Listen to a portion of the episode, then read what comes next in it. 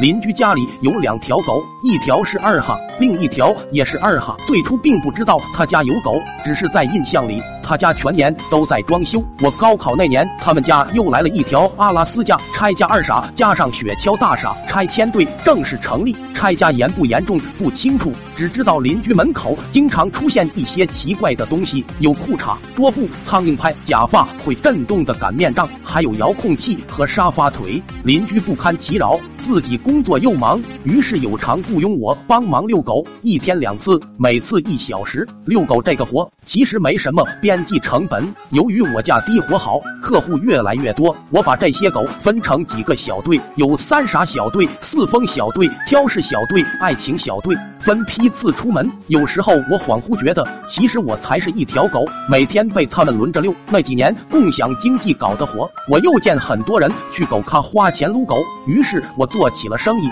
给我十块钱就可以牵一只遛二十分钟。我从工薪阶级一跃成为资本家，那时我坚信我。一定是最有商业头脑的暑假工。事实上，我错了。后来才知道，有个不要脸的暑假工是从我这租狗，溜着他去那啥。